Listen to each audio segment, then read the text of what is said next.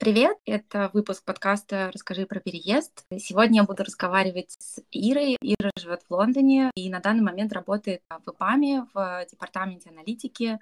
Ира, привет. Да, привет, Юль. Всем рекомендую быть предпринимателями, как только это возможно. Потом это становится действительно сложнее. Точно до сих пор актуально, потому что эти вопросы pay и вопросы там а, доли женщин в техе, они супер актуальны сейчас. Это не вопрос, который решен. Мне кажется, что здесь надо понимать, что часть этого налогов и прочего, которые высокие, это, конечно, определенная плата за то, что это точно более безопасное общество с работающими инструментами, судебно-правовой системой. Так, ну, подкаст про переезд. Давай начнем тогда с того, как ты оказалась в Лондоне. Расскажи про переезд. Да, окей. Um, тут надо сказать, что я ну, живу в Москве с момента поступления в институт, uh, и я думала последние годы, для последних лет, наверное, семь на тему того, надо ли мне куда-то переезжать э, или нет, э, при том, что в России у меня э, хорошо складывалась карьера, и в целом у меня получалось делать те вещи, которые мне нравились, и я кайфовала вообще от того, что я делаю. И эти мысли как-то были все время на бэкграунде, но не было какого-то четкого намерения. А, и, конечно, э, наступившая война, она это сильно ускорила. И я начала делать... Я знала про то, что есть какие-то визы а, в UK, но при этом я была уверена, что они как-то привязаны к рабочим э, предложениям, и, в общем, совершенно эту тему не следовало. И я начала делать так называемую, точнее, первый раз э, сделал первый контакт на тему визы, который называется Global Talent, по-моему, что-то вроде 26 или 27 февраля 2022 года. И э, у меня тогда еще не было четкого понимания, что я точно хочу в Лондон, потому что я в Лондоне не, не, не так часто бывала из-за того, что отдельные визы и прочее. Вот. Но я начала этот процесс, и этот процесс э, занял полгода, и где-то в августе я получила э, то, что называется Global Talent визу. Но за это время у меня на самом деле было много э, переживаний, как, наверное, у нас всех. То есть я на самом деле три месяца, начиная с начала марта, прожила в Армении. А, то есть я уехала в Армению, Яндекс а, там с первого же дня войны сказал, что можно работать удаленно. Это было а, правильно и хорошо. И я после этого вернулась в Россию. А, у меня еще, то есть 1 июня а, визы у меня еще не было, то есть было понимание, что идет процесс. Но я, соответственно, по сути, все это время лето, э, то есть я, этот отъезд в Армению был, конечно, таким паническим, ха хаотичным, вообще было непонятно, что делать, непонятно было, что произойдет, да, и я поэтому, окей, какая-то ситуация немножечко так, надо, было понятно, что надо вернуться и принять точное решение уже как бы не с точки зрения паники. Эм, и такого абсолютного морального э, непонимания, как, как с этим быть. Вот, и поэтому, по сути, я лето э, до получения этой визы и дальше, там, до момента получения оффера в ЕПАМ, я, по сути, там, каждый день себе задавал вопрос, хочу ли я, то есть, хочу ли я уезжать, могу ли я не уезжать. Вот такие у меня были, в первую очередь, наверное, могу ли я не уезжать, и потом, что, что как бы, э, что я хочу. И у меня, на самом деле, два эти вопроса, они слились в итоге в один, и, э, и появился Лондон, как такая точка, в которую именно если переезжать, то в Лондон. Потому что Москва, на самом деле, конечно, классный город, супер динамичный, э, вообще, особенно, ну, как минимум полгода с э, лета, лета в Москве, то, что вокруг, прекрасное вообще, прекрасное время. Э, и в этом смысле мне, мне стало понятно, что для меня, наверное, следующей точкой может быть город э, такой же, Э, мощный в этом смысле по вайбу. И в Европе, на мой взгляд, для меня таким городом является Лондон. Вот, и поэтому мне прям стало понятно, что, наверное, это только Лондон. В других городах, там, может быть, я очень люблю Амстердам, но там все равно есть тема языка второго. У меня есть дети, им тоже придется учить язык второй. Я такая, окей, нет, ладно. Короче, сложилось все, что это Лондон. А, в августе, соответственно, я получила Global Talent визу, э, и где-то уже ближе там к Новому году, точнее, осень, осенью стало понятно, что это э, ЕПАМ, э, Лондон, и все сложилось. А переехала я в начале января этого года. О, круто. То есть э, мы разговариваем э, в марте, и сейчас в процессе еще, в процессе того, что ты обустраиваешься в городе.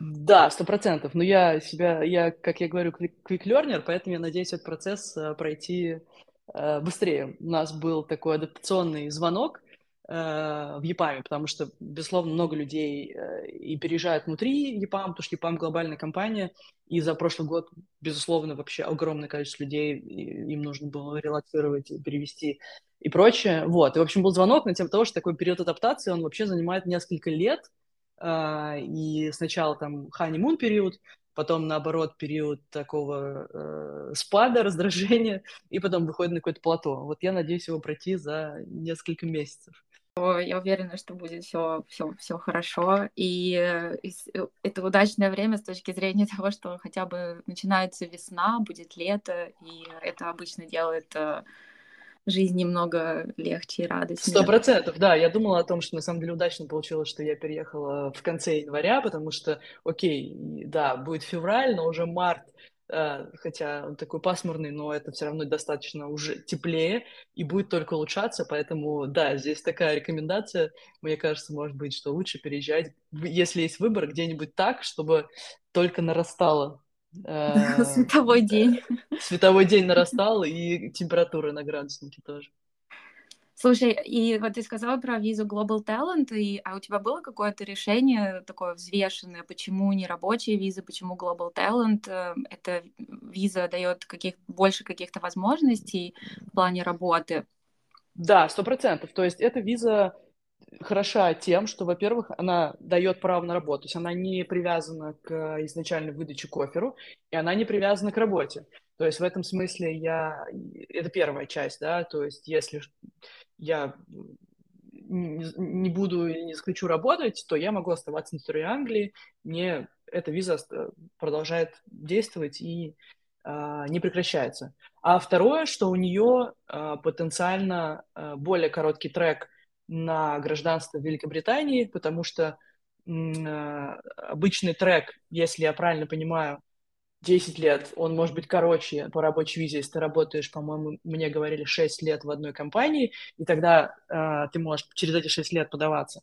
Э, здесь он быстрее, и потенциально, если ты соблюдаешь там количество дней в Англии, там не меньше 180 дней в году и не, не, не меньше аут за пределами за 5 лет 450 дней, то как бы этот трек такой пятилетний, то есть он короче. Вот, поэтому со всех сторон эта виза дает и больше гибкости, э, возможности находиться в Англии, независимо ни от чего, и потенциального трека э, для гражданства. Да, супер. Эм, просто как такой дисклеймер, это не юридическая консультация. Проконсультируйтесь с юристом, прежде чем... Сто процентов, да. Но да, звучит так, что свободы, конечно, много больше, чем быть привязанным к работодателю. Ты еще начала говорить про, про этап такой ассимиляции в стране. Это твой первый переезд за, а, за границу, правильно? Ну, я прожила три месяца в Армении, поэтому это мой второй а, переезд. Да, да. И в этом смысле у меня, наверное, вот этот переезд, э, то есть три месяца это больше, чем я все еще живу здесь. Вот, и мне кажется, в этом смысле Армения стала таким триал-периодом, на котором я поняла, э, во-первых, что это э, все-таки сложно, э, ну, в смысле, что это вызывает... То есть мой первый самый переезд был не внутри, не за грань страны, а когда я переехала из... Я изначально из Саранска учиться на физтех в Москву, и там у меня на самом деле было ноль каких-то переживаний, я так хотела в в большой, в большой город и вот учиться, и э, дальше все впереди. Э, и у меня вообще не было никаких переживаний на тему моей малой родины и такого. Вот. И я, на самом деле, когда уезжала в Армению, думал, окей, вообще same, мне кажется, будет. Но нет, как бы, на самом деле, я точно скучала по э, родине, по, по Москве, потом, э, по своим друзьям. Хотя друзья во многом разъехались, на самом деле, тоже, но по какому-то такому э, миру.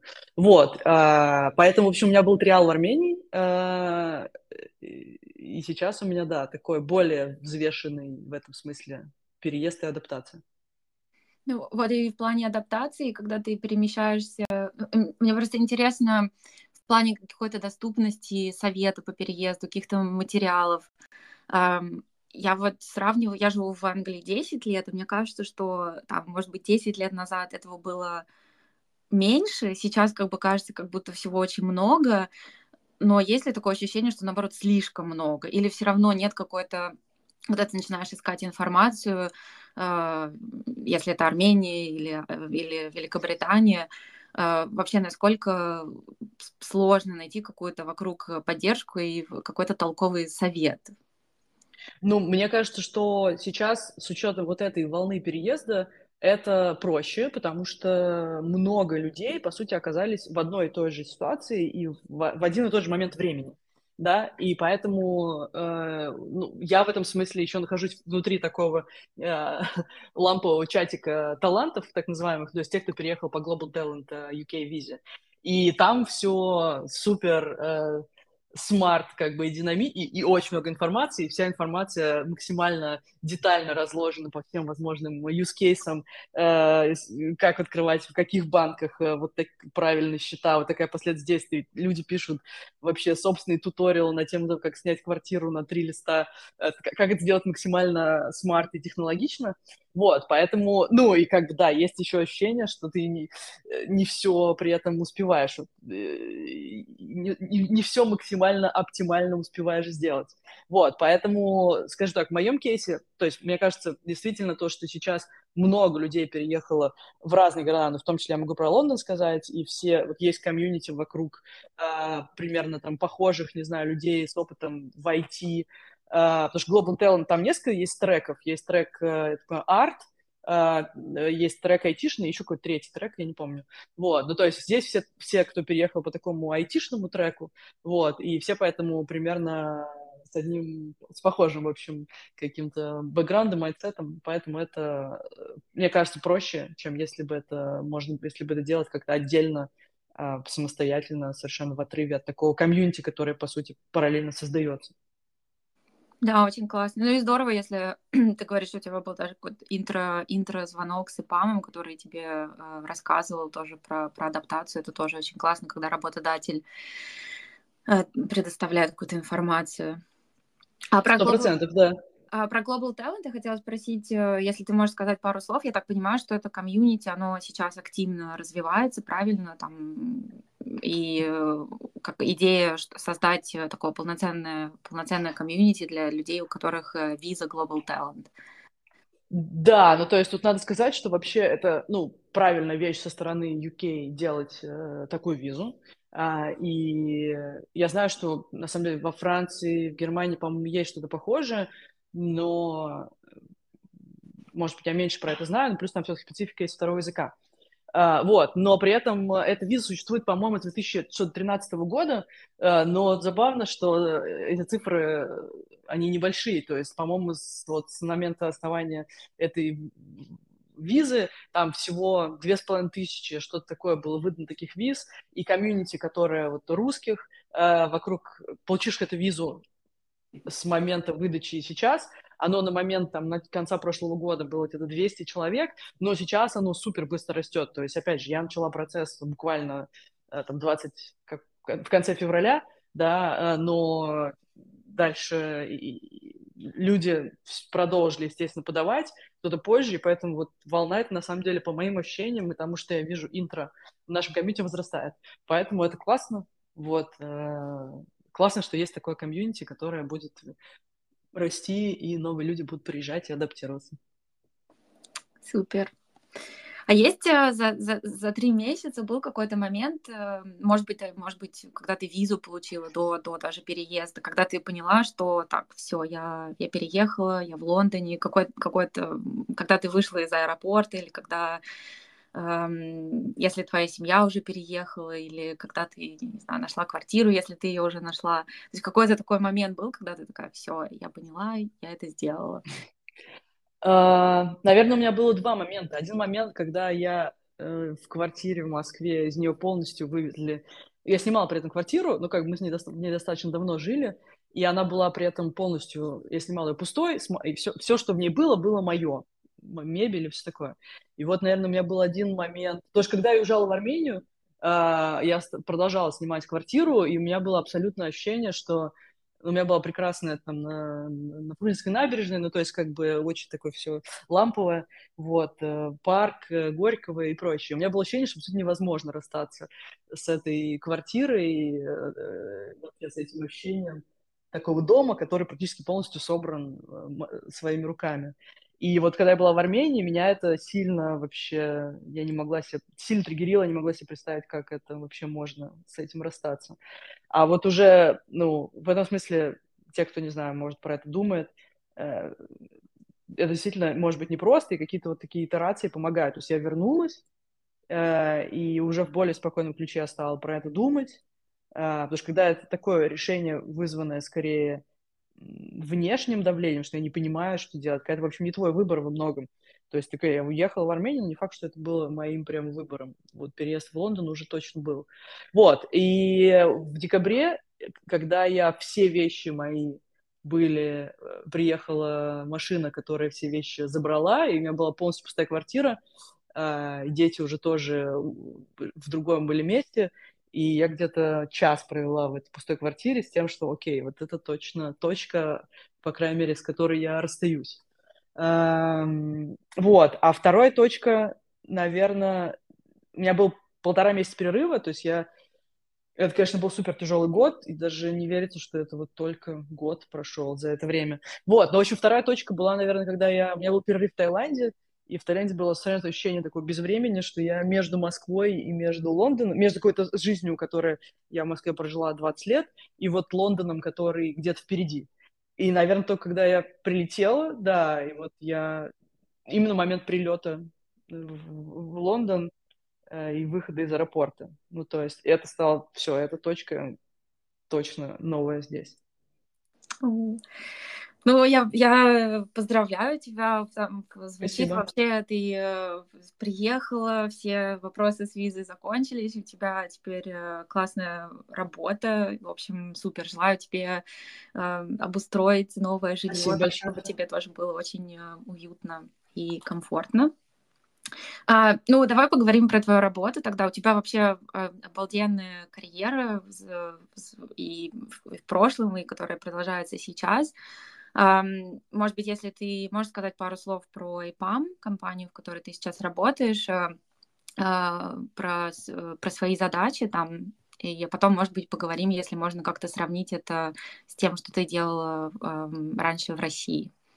Mm-hmm.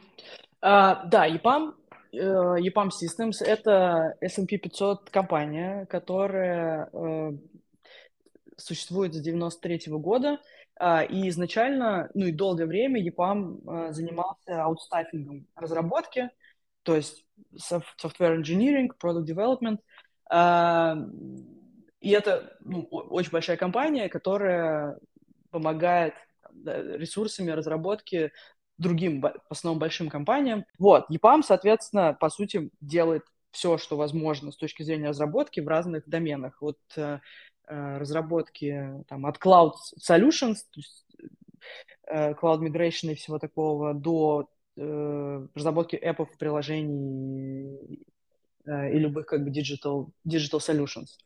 Э, я работаю теперь в практике, которая называется Data Analytics, и это все-все-все, что в целом касается даты. От data strategy, то есть того, как вообще ваша Э, данные должны, где храниться, как должны быть структурированы, какие должен, какой должен быть доступ у людей, какое должно быть data quality э, для того, чтобы эти данные можно было использовать consistently для там, дальнейших продуктовых аналитических целей бизнесовых, до всего того, что сейчас э, самом слуху, в смысле так называемый large language models, э, чат GPT э, и, и, в общем, AI.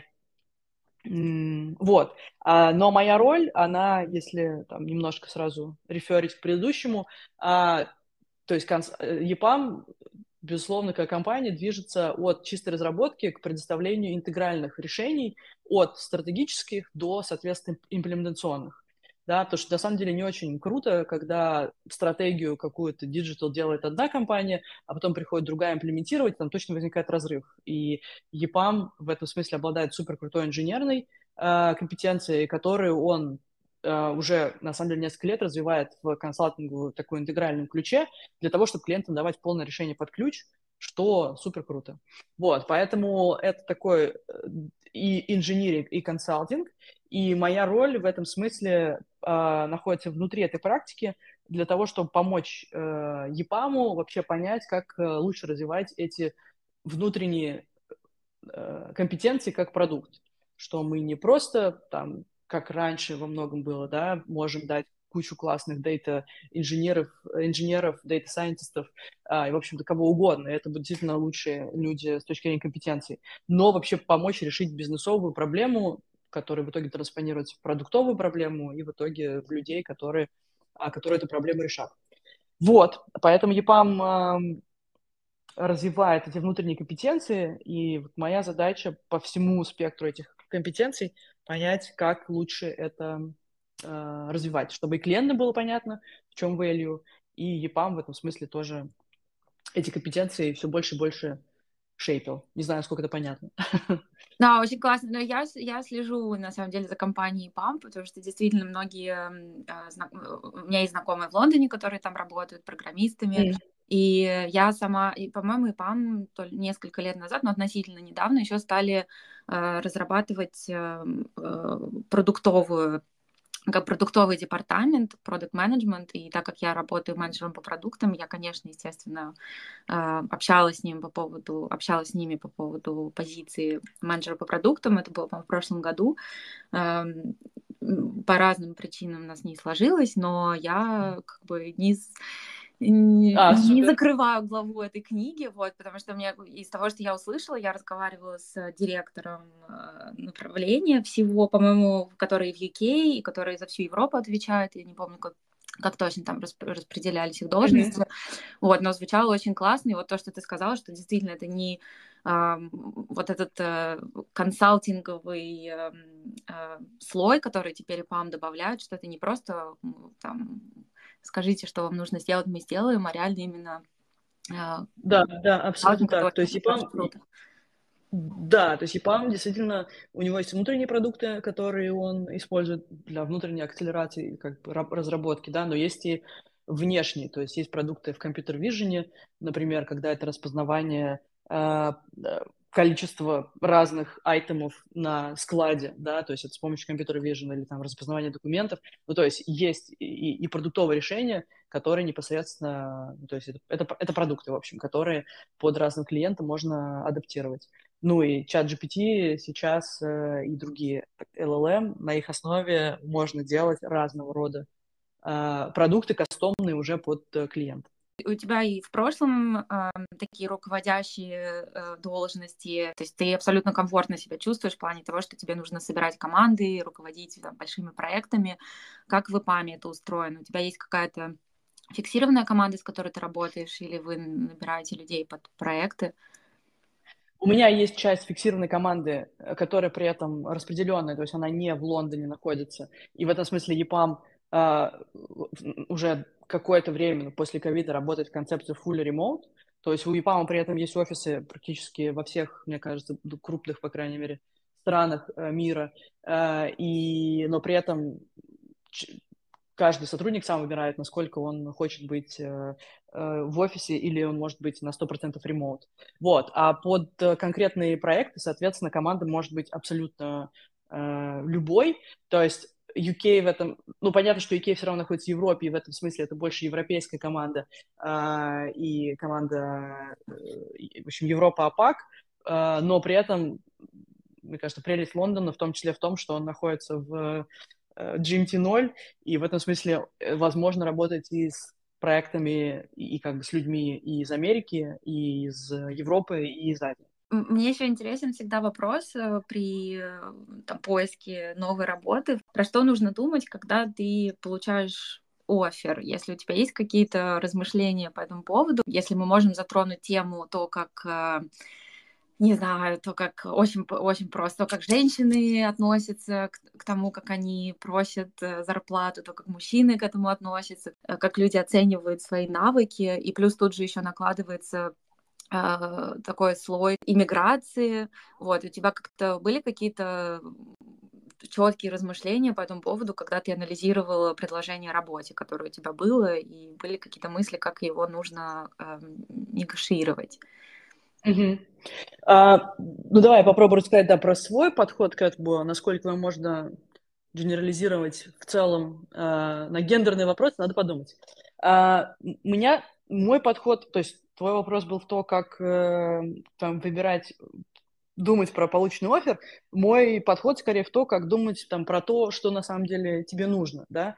То есть мне весь мой опыт, то есть у меня опыт где-то, я начала консалтинге работаю в 2005 году, ну, то есть чуть меньше 20 лет, да, он весь в России, хотя я работала в международной компании, работала в Блаблакаре, как GM Expansion России, я руковод... Ой, в Uber как GM Expansion России, в Блаблакаре как GM Russia, то есть я, понятно, у меня был экспо... exposure в то, как вообще работают международные компании э, и как работают другие рынки, но не внутри этих рынков, да, и поэтому понятно, что мой опыт он переносимый с точки зрения general management подхода. И на самом деле я думаю, что культурные составляющие страны в управлении командой важны, но как бы в каком смысле более важна культура самой компании. То есть если ты фит в культуру компании, то там могут быть как бы и я понимаю разницу там опять же между французской компанией и американской, а, но в первую очередь это все инкорпорируется в фит как бы в, culture, в культуру компании. И если, в общем, ты с ней действительно с точки зрения ценностей совпадаешь, то все остальное, культурные, страновые, они как бы в меньшей степени, на мой взгляд, э, отсвечивают как в этой картинке. Вот, поэтому мне было понятно, что у меня есть вот такой general опыт э, в general management, стартап э, подходе, э, потому что у меня все такой микс, на самом деле, где-то на стыке между э, большими это в итоге такие большие технологичные стартапы обычно, которыми я занимаюсь. Но при этом понятно, что специфика какая страновая с точки зрения маркетинга, с точки зрения работы с партнерами, э, она все равно присутствует. Вот, и поэтому я поняла, что окей, э, здесь это точно не самое оптимальное решение, возможно, для будущих как бы э, компаний, да, и ролей, которые я могу рассматривать. И я, с другой стороны, поняла, что, окей, это что может быть оптимальным? Оптимальным, на самом деле, будет такое пересечение моего э, опыта в очень-очень как бы динамичных компаниях, э, но мне при этом самой интересно получить global perspective, э, как можно более широкую. И в этом смысле тогда и для моего будущего работодателя мой как бы опыт, который в большей степени для России, будет не так важен, потому что здесь скорее будет такое у меня появилось, соответственно, понимание, что это что-то должно быть как бы такого консалтингового, и мне это интересно, потому что мой первый опыт вообще работы был в консалтинге стратегическом, но надо понимать, что тогда я ничего не понимала в том, как работает бизнес. В этом смысле у меня было большое желание, на физтехе э, учат в целом думать, но не особо учат э, бизнесу. Вот. И я поняла, что окей, у меня на самом деле с этого времени сложился большой бизнесовый трек, и мне интересно, уже взяв его, но вынести как бы на новую сферу такого глобального, глобального мира. Вот, и у меня сложилась такая картинка, что, окей, кажется, что на самом деле оптимально для обоих сторон мой fit э, это такой глобальный консалтинг, естественно, в IT. Вот, и поэтому с этим фитом, думая про как бы такую перспективу, я уже как раз познакомился с ЕПАМом, и мы как раз нашли общий язык. Um, давай с точки, давай попробуем уточнить в этом смысле, вот исходя из моего ответа, вопрос. Угу. Как бы ты его сформулировала? Um, ну, да, я, я, я абсолютно согласна. Мне кажется, тут это больше про да, оценку своего опыта и э, тоже помнить про свои желания, устремления карьерные. Um, но еще, может быть, какая-то более практическая сторона этого вопроса с точки зрения иммигранта. Слышала, что есть люди, которые переезжают, сравнивают свои зарплаты, так, что я зарабатывала в стране, в которой я жила раньше, с тем, что я зарабатываю сейчас. Как вообще оценить, насколько это хороший офер, который мне только что дали. Может быть, у тебя okay. уже просто настолько богатый опыт, что у тебя уже есть какие-то классные инструменты, которыми ты пользуешься. Вот. Просто с какой-то более практической точки зрения, как смотреть mm-hmm. на полученные, полученное предложение о работе. Да, окей. А, ну, мне кажется, первое, что надо признать, что во многом в России, а, мне кажется, окей, не знаю, как это прозвучит, но в целом а, иерархическая структура распределения а, value, она сильно смещена, а, ну, то есть вот относительно небольшое, из-за того, что конкуренция меньше, на самом деле, чем в, в мире, да, особенно если он становится ремоут, и ты конкурируешь со всем миром, а, то в России, конечно, если ты в техе и как бы достаточно хорошем треке, то, скорее всего, ты можешь зарабатывать больше, чем в среднем даже э, в таких же позициях э, across the world. Uh, мое понимание такое. Плюс понятно, что с точки зрения налогов, и как бы если даже в гросс это может быть одинаково, то в налогах в нет это, скорее всего, больше. Поэтому мне кажется, точно нельзя там предполагать, что в нете обязательно на первом шаге а, нужно сопоставить свои доходы. Для меня всегда, на самом деле, это в каком-то смысле стояло на втором месте, а, потому что на первом месте это моя, мои собственные интересы, мое собственное понимание, что это правильный шаг для меня. Вот, но у лирику убирая, да, мне кажется, э, э, точно а, сложно будет найти такую роль именно в UK, которая бы полностью совпадала по деньгам э, или там превосходила их, особенно в нет-доходе.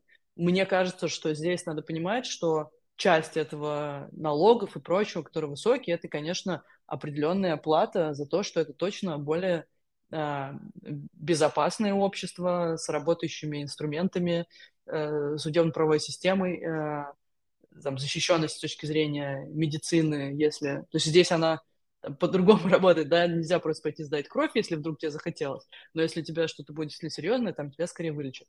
Вот, то есть это, эти бенефиты, они заложены в, эту, в эти налоги. Вот, поэтому тут вопрос, в общем, как человек взвешивает между собой его желание, да, жить в какой-то конкретной стране и, и ощущение, что ему это нужно, и, по сути, деньги. Да, если я тут могу немного перевести э, то, что ты сказал, это фактически, если вы собираетесь переезжать в Англию, готовьтесь к тому, что вы будете платить 50 и больше процентов налогов. Эм, да, налоги, я вот над... все еще надеюсь, что это чуть меньше, чем 50, хотя я еще не считала, вот. Но, в общем, да, налоги точно существенно выше, и это определенная плата, да. Да, ну вот ты, кстати, сказала про культуру. Я еще, наверное, хотела добавить про культуру и офер, что помимо зарплаты, когда выходишь на новую работу, я не знаю, возможно, это какая-то очевидная вещь, но, но чем больше я общаюсь с людьми, которые переезжают, часто оказывается, что это не очевидная вещь, что в Британии, кстати, может, если ты здесь можешь немного рассказать, так ли это устроено mm-hmm. в России, э, в Британии помимо твоей зарплаты тебе предлагают, естественно, еще куча каких-то бонусов.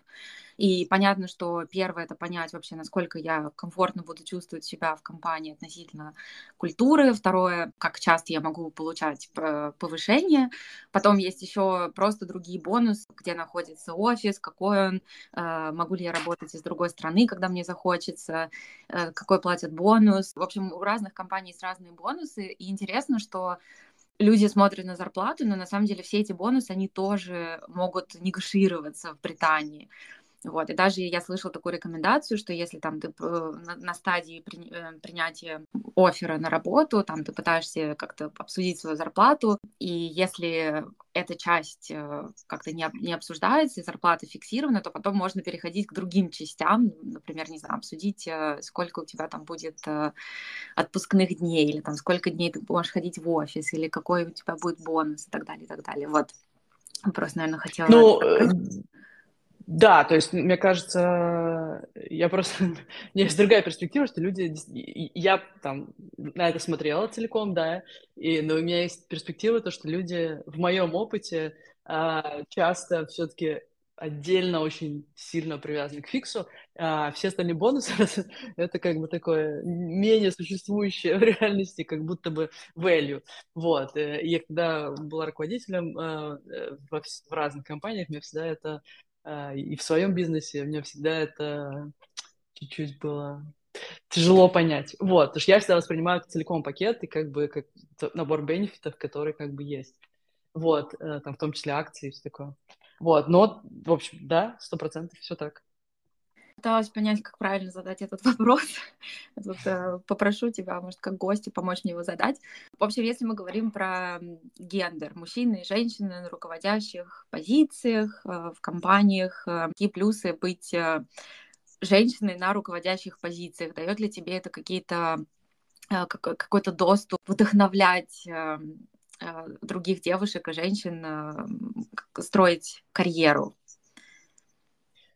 А, вопрос, ну, давай попробую. Вопрос из, из 2000, 2000 года. Но мне, просто мне кажется, что это до сих пор актуально. Может быть... Это... Нет, это точно, это точно, mm-hmm. точно до сих пор актуально, потому что, ну, то есть эти вопросы uh, pay и вопросы там доли э, женщин в техе, они супер актуальны сейчас, ну, в смысле, это не вопрос, который решен, да, то есть, и при этом как раз на 8, на 8 марта, то есть это не праздник э, государственный в Англии, да, но на 8 марта как раз э, в ЕПАМ было а, мероприятие на тему разных байсов, да, а, и в этом смысле мы интересно обсуждали вопросы на тему того, как, может, как должно быть, например, устроено то есть там разные были разрезы, там проценты, предположим, в целом э, женщин в, в компании, да, и по разным областям, но в том числе, например, в самых джуниор ролях, а, и очевидно, что как бы на самом деле процент должен увеличиваться, потому что в целом все равно там в меньшей степени, ну, как в Англии, наверное, в меньшей степени, но в других странах, там, в России, мне кажется, все равно все еще есть стереотипы на тему э, того, кто должен, там, ну, сколько девушки окей идти в тех. И эти вопросы до сих пор там в моем, мы недавно обсуждали окружение, они до сих пор неоднозначно на тему того, байс существует или нет. Вот, и, например, есть вопрос на тему того, как должен быть структурировано объявление, чтобы оно не было, например, отражало извышенную, излишнюю агрессивность, не знаю, в своем, чтобы это не отталкивало, потому что, ну, есть разные э, тесты психологические, и в, в целом есть там, консенсус, что, например, по так называемому Big Five тесту показателю там agreeableness, то есть э, в целом нежеланию конфликтов, женщины существенно отличаются, там 60% э, в среднем женщин, э, если воз... они более agreeable, чем 40% мужчин, если брать общую 100%. Вот, поэтому есть, мне кажется, такой вопрос, это вопрос актуальный, и он в целом начинается где-то с образовательного трека, а, и он, в общем, важный, до сих пор на него нет стопроцентного ответа, да, а, но при этом точно есть вещи, которые в эту сторону делаются. Вот, а если брать мой собственный опыт, мне кажется, что у меня всегда получалось э, строить такие а, устойчивые команды и в целом как бы следить за тем, чтобы команда была с одной стороны. То есть, мне кажется, мне удавалось как то совмещать две парадигмы. И того, что я работала в техе и в таких стартапах, в которых нужно максимально быстро бежать и делать, и такие максимально конкурентные и на новых рынках и прочее.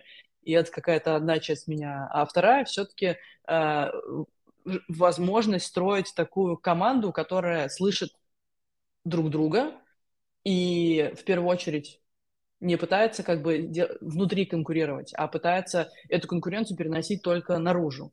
А внутри максимально гает друг другу вопросами, компетенциями, шерингом этих э, компетенций и знаний. А, и, на мой взгляд, это, ну, я в целом адепт того, чтобы совмещать разные стороны и как бы не такого баланса. Вот, поэтому мне кажется, что вот у меня конкретно это получалось, и, наверное, это все-таки вот следствие во мне двух этих составляющих каким-то образом э, сбалансированных. Супер, я уже готова переходить к тебе в команду. Звучит, звучит очень классно. Кстати, вот ты сказала про, про, про объявление, прием на работу. Давно, по-моему, было исследование, много про это говорят, что мужчины и женщины по-разному читают объявление на работу одно и то же. Mm-hmm что там, понятно, мужчины смелее подают, если даже они не подходят там по 50% от того, что требуется в объявлении, они не делают, не умеют делать, они э, все равно подадут на работу. Женщины скорее будут сомневаться, вот пока они там 100% не совпадают. Mm-hmm. И да. интересно, что про это очень давно говорят, и только недавно я стала видеть, э, я увидела объявление наконец-то на LinkedIn, по-моему, Канский фестиваль искал себе на работу э, менеджера по продуктам. И там было прям в объявлении написано в конце, что, пожалуйста, если вы прочитали это объявление, чувствуете, что вы не на 100% э, подходите, и вы, там, у вас не все навыки есть, которые мы упоминали, в любом случае, там, свяжитесь с нами, если вы хотите у нас работать, и мы там дальше обсудим. Вот, да, то есть это очень правильные вещи, которые при этом приземляются в очень конкретный execution, да, и э, они действительно есть, э, и вот есть такой knowledge какой-то, да, но все еще вот этот шаг, он на самом деле во многом... То есть это очень хороший пример того, что где-то это уже есть. На самом деле вот так вот, при этом, а, чтобы это было повсеместно, я еще пока этого не видела. Ко мне иногда обращаются Э, ну, девушки про, про то, как искать работу, как писать CV, э, и часто действительно задают вопрос, что а как вот мне понравилась эта работа, ну как же я могу на нее подать? Там же написано, что нужно там, не знаю, пять лет работы, а у меня всего четыре, да, да, да, да. говоря. Ну классно. И, кстати, ты еще затронула, как, как празднуют 8 марта э, в, в Англии. У нас тоже в компании э, был такой день э, скорее про, про карьеру женщин. А, часто стали говорить про то, что как, э, что делать мужчинам, и мужчины реально там задают вопросы, там, а нам что, что, что делать, чтобы как бы условия становились э, лучше для всех. Ну да, что этот день становится такой как бы точкой, в которой, окей, все могут найти час для того, чтобы посвятить э, время тому, чтобы подумать про это, поговорить, как бы обсудить какие-то данные. Ну, то есть это возможность это время выделить, да, на мировом, не знаю, масштабе, а не просто там подарить цветочек и забыть, как бы, да, про это. Ну, то есть это реально возможность э, про, про это разговаривать. И, и как бы, ну, на самом деле не один день, просто в этот день есть процессы, которые происходят в целом компании, но в этот день к этому, конечно, можно привлечь больше внимания, и это здорово, да, это, это в общем, правильный, правильный шаг. Да, я еще э, нашла пресс-релиз, там э, упоминалось про то, что у тебя был travel проект э, Hip Club. Hip Club, да. Можешь поговорить про это тоже? Это, это был твой независимый проект? Или да, это... абсолютно. Mm-hmm. То есть это был э, венчур, венчурный стартап, который э, на самом деле мы начали с моим партнером в 2000 а, девятом году у меня было время, потому что я, я была в декрете, и я в этом смысле, опять же, шучу на тему того, что я overachiever. Вот, и я в декрете, мы начали бизнес, э, как была одна идея, и идея на тот момент была такого маркетплейса, тогда не было еще Airbnb, по крайней мере, на наших радарах, но для разных гидов, которые вводят индивидуальные поездки в Африку, в Австралию, Клауд с акулами, у нас был супер там тур на Питере, в Питере по мини-куперам, на мини-куперах, все такое.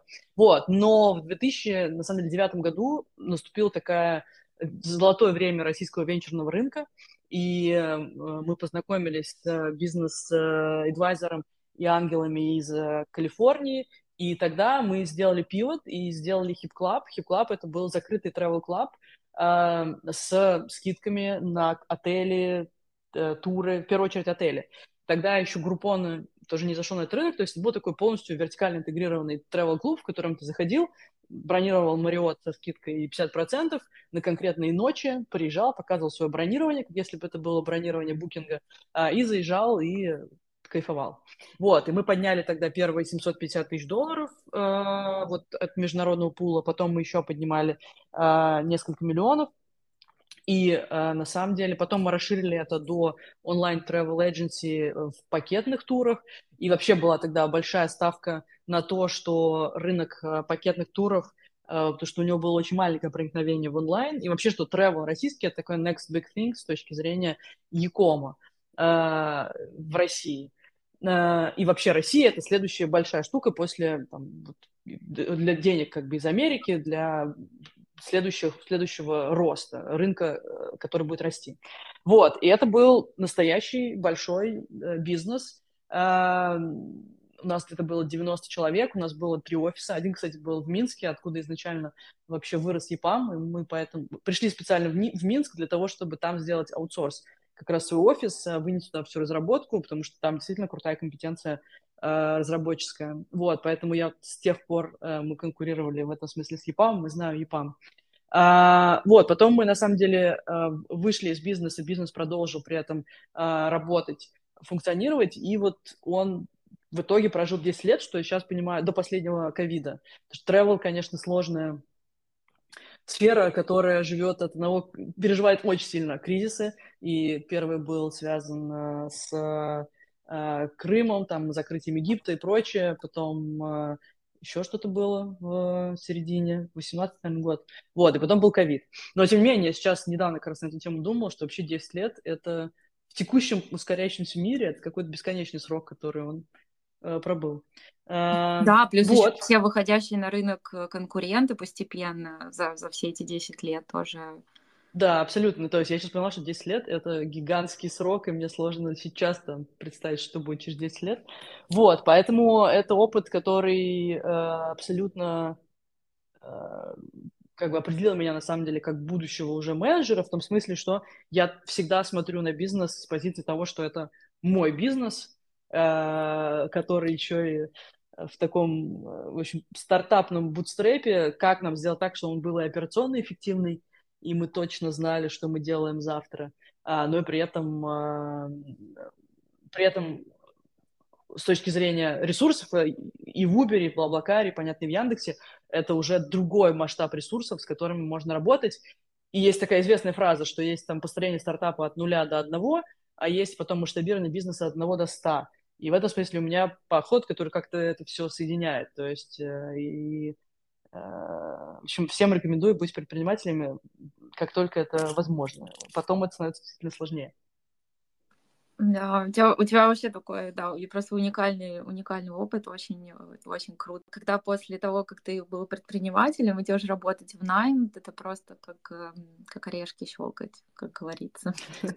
Ну, это в каком-то смысле, э, с точки зрения, мне кажется, нагрузки, Э, и того, что ты, особенно в нашем случае, там мы все время были в таком, это было большое уже относительно масштаб, но все равно это бутстреп, в котором у тебя нет юриста уровня юриста, который есть в Uber или в Яндексе, который может тебе ответить на вопросы, да, э, когда, когда рушится, не знаю, там, э, закрывает страну, и тебе нужно понять, что делать с туристами, да, вот, поэтому сто процентов, как бы, какую-то часть вопросов ты можешь точно корпорации решать, и тебе не нужно решать и пытаться быть этим лучшим юристом, который есть. Вот. Но, конечно, там есть и другие вопросы, что у тебя становится все еще больше команда, больше ответственности, э, больше как бы всяких процессов, которые тебе нужно э, уметь на масштабе удерживать.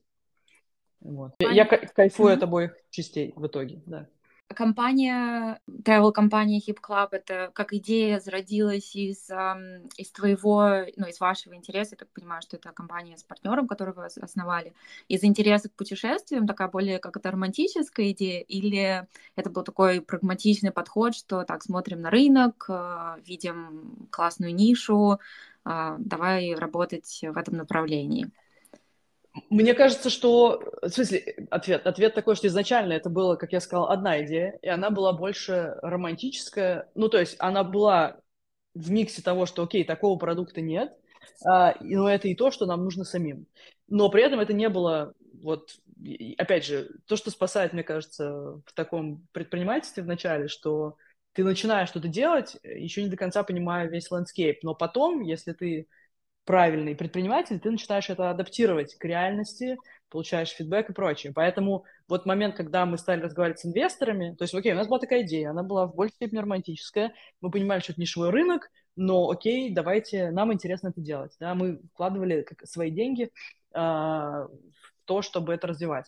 Но в тот момент, когда мы поговорили с инвесторами, мы поняли, что окей, это нишевая история, и э, есть на самом деле другие э, тревельные вертикали бизнеса на рынке, которые интересны и которые можно взять как модель и приложить, применить в России. И поэтому так появился на Hip Club как закрытый клуб. То есть это эволюция.